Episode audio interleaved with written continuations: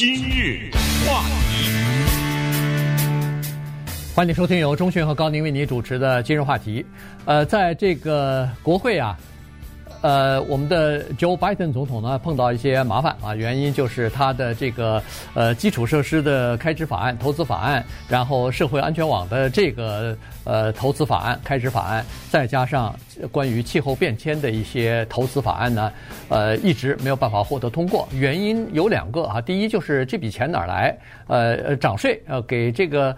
呃，公司啊，有钱人涨税啊，比较富有的人涨税，这个呢，在民众党之内呢，至少有两个人反对。另外一个呢，就是他的这个投资的金额太大啊，三点五兆，这个呢，对好些人来说呢，这个钱是不是太多了一点啊？所以呢，就这两个问题呢，就一直卡在那儿，包括在民主党内都没有办法获得呃集体的这个百分之百的支持。可是我们知道，在参议院里边呢是五十对五十，所以民主党这边呢一票都不能少。那么现在呢，呃，他们原来现在碰到的第一个是西弗吉尼亚州的联邦参议员 Joe Manchin 啊，另外一个呢是这个呃亚利桑那州的联邦参议员 Christian 呃 Cinema 啊，这两位参议员呢是反对的。所以在这种情况之下呢，呃。拜登总统和民主党的大佬们呢做了两个让步，第一个是把他的这个开支法案啊从三点五兆呃削减一半啊变成了一点七五兆左右吧。第二呢就是把他的这个涨税的方案呢，等于是恨不得全部推翻，或者是推翻了一半儿，把这个火力呢或者说涨税的这些目标呢定在了超级富豪的身上。所以昨天呢提出一个给这个。身家在十亿元以上的这些人呢，要涨税了。嗯，这个问题是最近美国媒体关注的大事，也是美国民众在看。现在民主党和共和党在国会角力的过程当中，怎么能够利用民主党这个极为微弱的优势能够过去？因为参议院的少数党领袖 McConnell 已经说了，说这个事儿是你们的事儿了。呃，你们不是有多数嘛？你们自己搞定吧。我们共和党不参与，因为共和党就是有一个最简单的理念，他多的话也不说了，就是你们民主党想加税，你不管是加那个个人收入在四十万或者家庭收入在四十五万的一些人的税，还是加一百万的人的税，还是加亿万富翁的税，这个都对经济有损失，都影响经济，所以我们是不会同意的。那在这种情况之下。还有说你要修桥梁，你要修公路，这个我们同意。但是，请你告诉我你的钱哪来？这个钱不允许加在我们国家的国债上面。老靠借着不行。之前咱们说什么上限什么之类的，对不对？反正我共和党就是这个姿态，你看着办吧。那么现在拜登呢，就是说我有办法，我绝对一分钱都不加在这个国债上面。首先我。桥梁也好，气候也好，还是什么托儿也好，还是产假也好，这些都要花钱吗？不是，我都向有钱人要，还不行吗？哎，我不增加国债了，我这儿花一分，我就解释我这一分钱哪来的。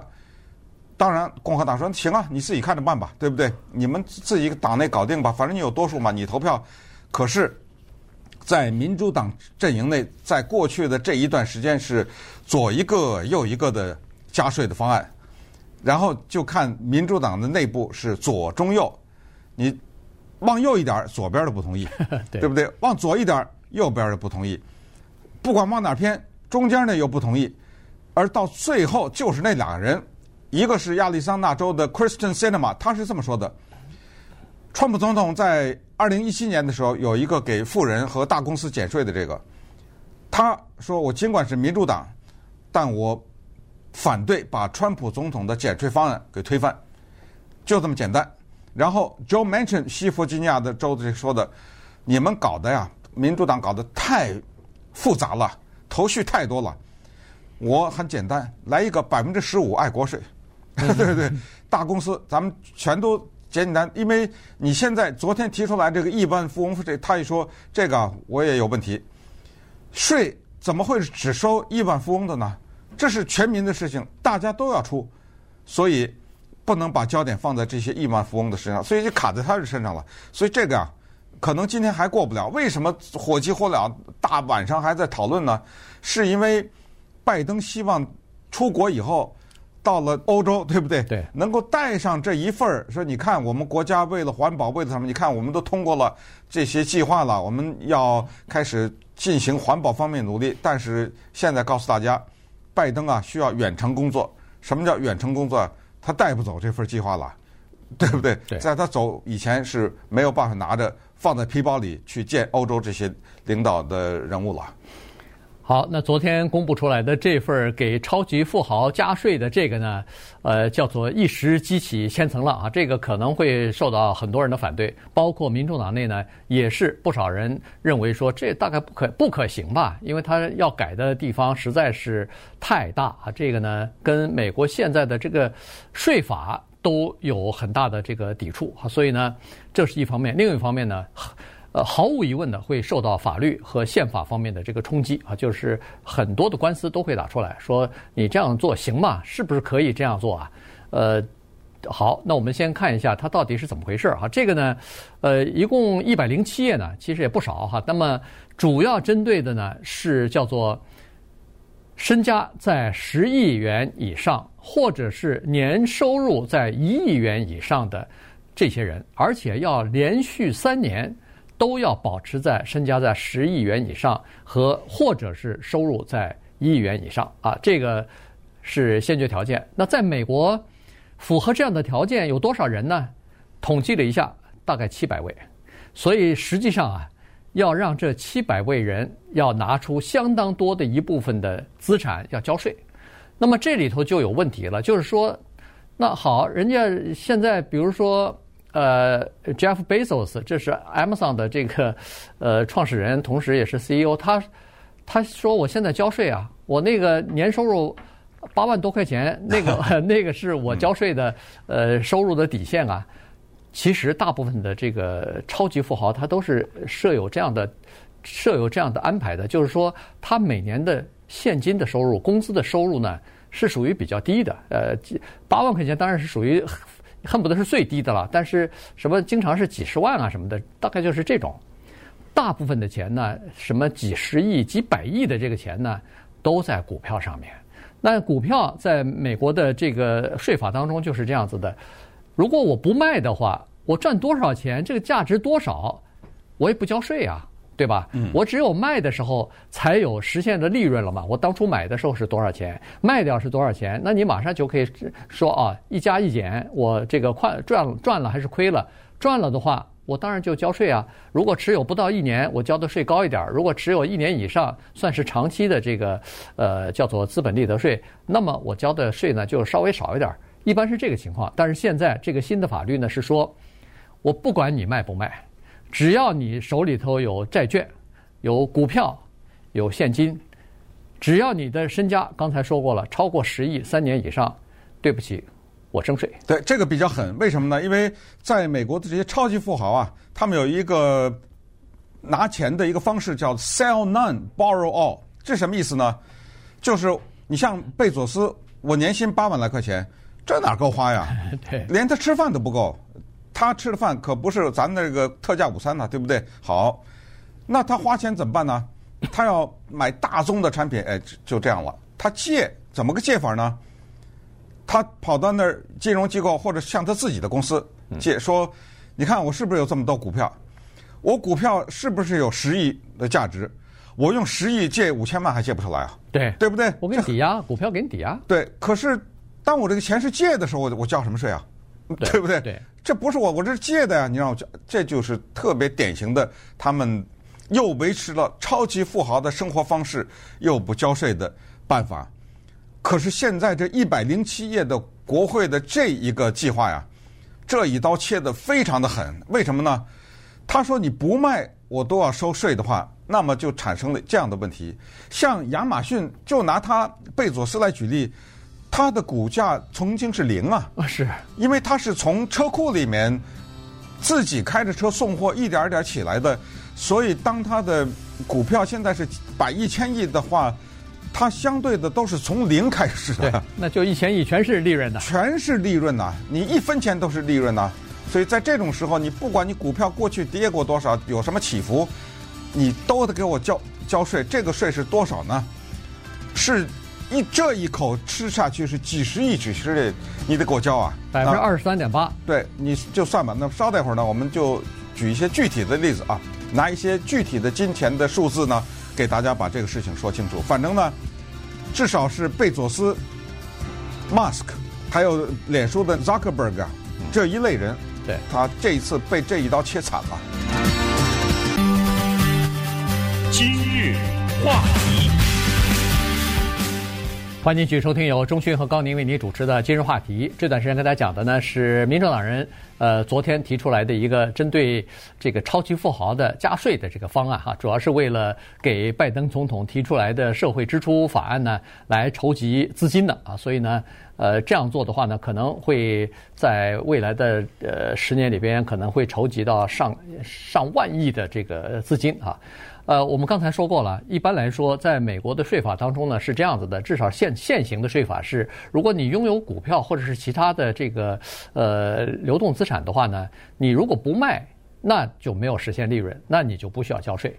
呃，这个只有转手，只有买卖的时候，你才实现了利润了，那才能交税啊。但是现在呢，呃，民主党人说这样不行，超级富豪捂着他们手里头的亿万的资产。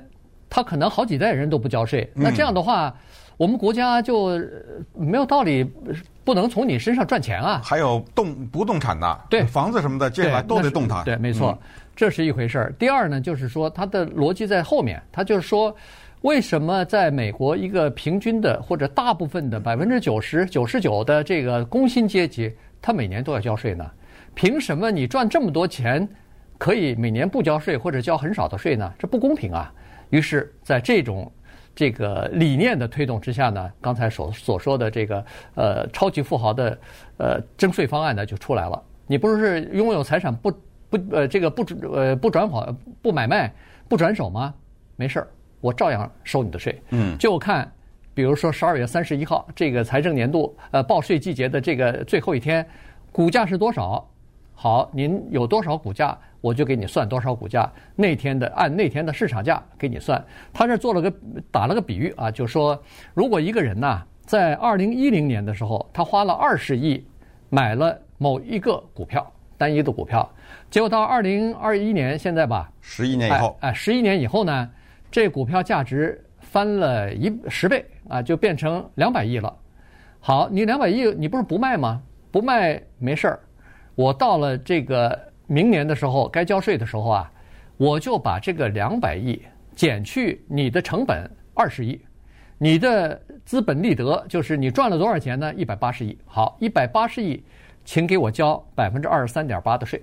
这样一来一算，噼里啪啦算盘珠一打，四十三亿你要交给联邦政府。当然，他不需要你一次把这个四十三亿的这个支票开出来，你可以分五年。嗯，但是即使五年。每年恨不得也就是九亿的这个支票，你要开给联邦政府啊，是非常可怕的一个数字。你要知道，刚才说的这四十三亿，在以前可是零啊。对，它是这么一个比较啊，因为你只要不卖就不交嘛。所以我要跟我们要跟大家澄清两点：第一，就是我们今天说的亿万富翁税。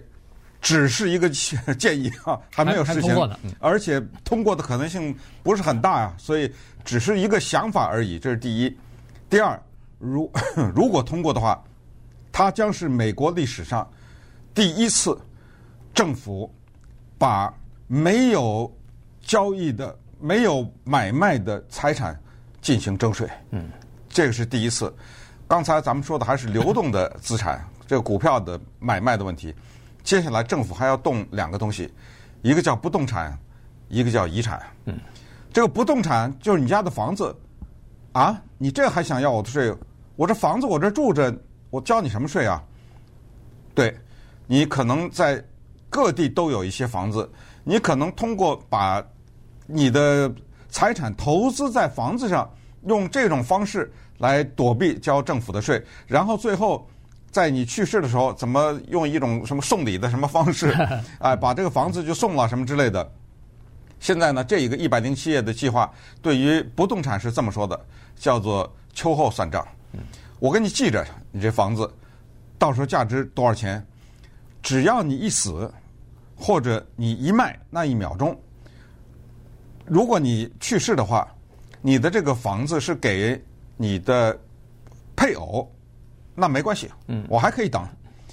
但是只要你卖，你在活着的时候呢，我是连本带利，我就是是连着利息一起啊、呃，也就是说，在你不卖期间，我悄悄的一个小本上给你记着利息呢。对 对，对我看你卖不卖，你只要你你拖得越久，利息越高，呃，就是连本带利的这么收。那关于股票那个，再补充一点，那有人说，等会儿你说了半天，都是说我这股票在赚的情况下。为什么以前不收税？以前不收税是我今年赚了十亿，我明年又亏了八亿呢？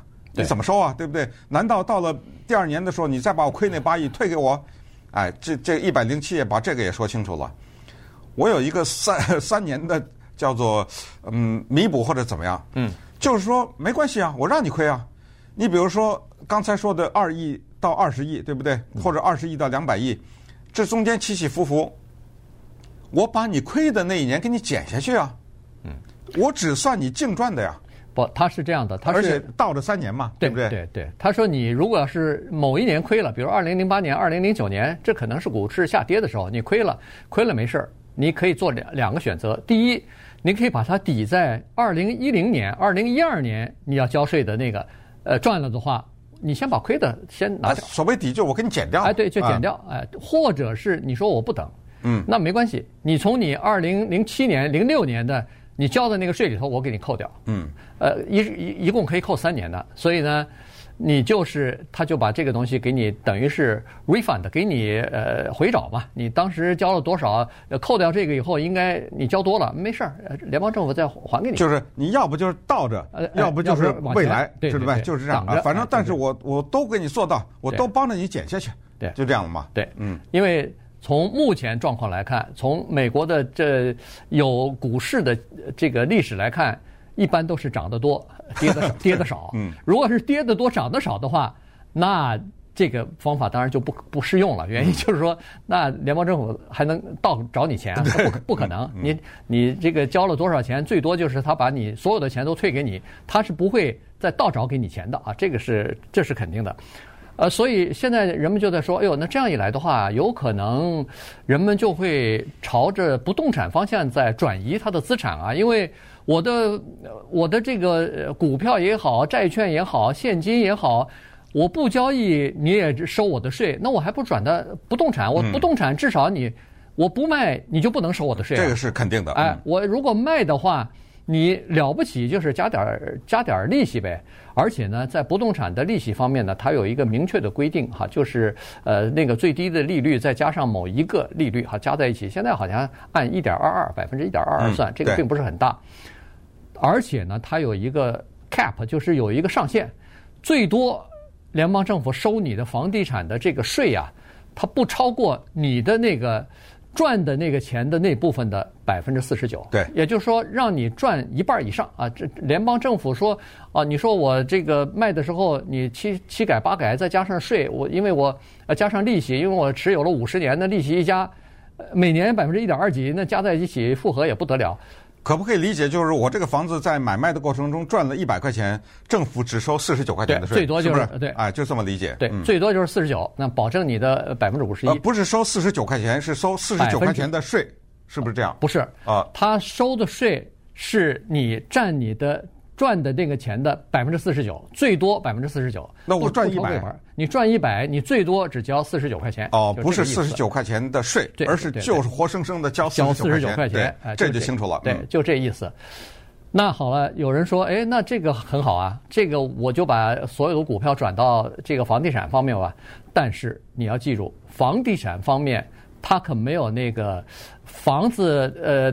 哪天贬值了以后，您再倒找，这个就没有了。这这个不不像是那个股票的交易，所以你有得就必有失。你反正在这两个当中选一个。那还有人说我把这个呃资产打散了以后，给我的给我的亲戚，给我的子女，看看是不是可以。他们成立叫做基金，哎，家家家庭的哎，对，嗯、信托基金。对。但是这个呢，路也给你堵死了。对。这个路是他这么堵的，他就说任何一个信托基金啊，家庭的信托基金。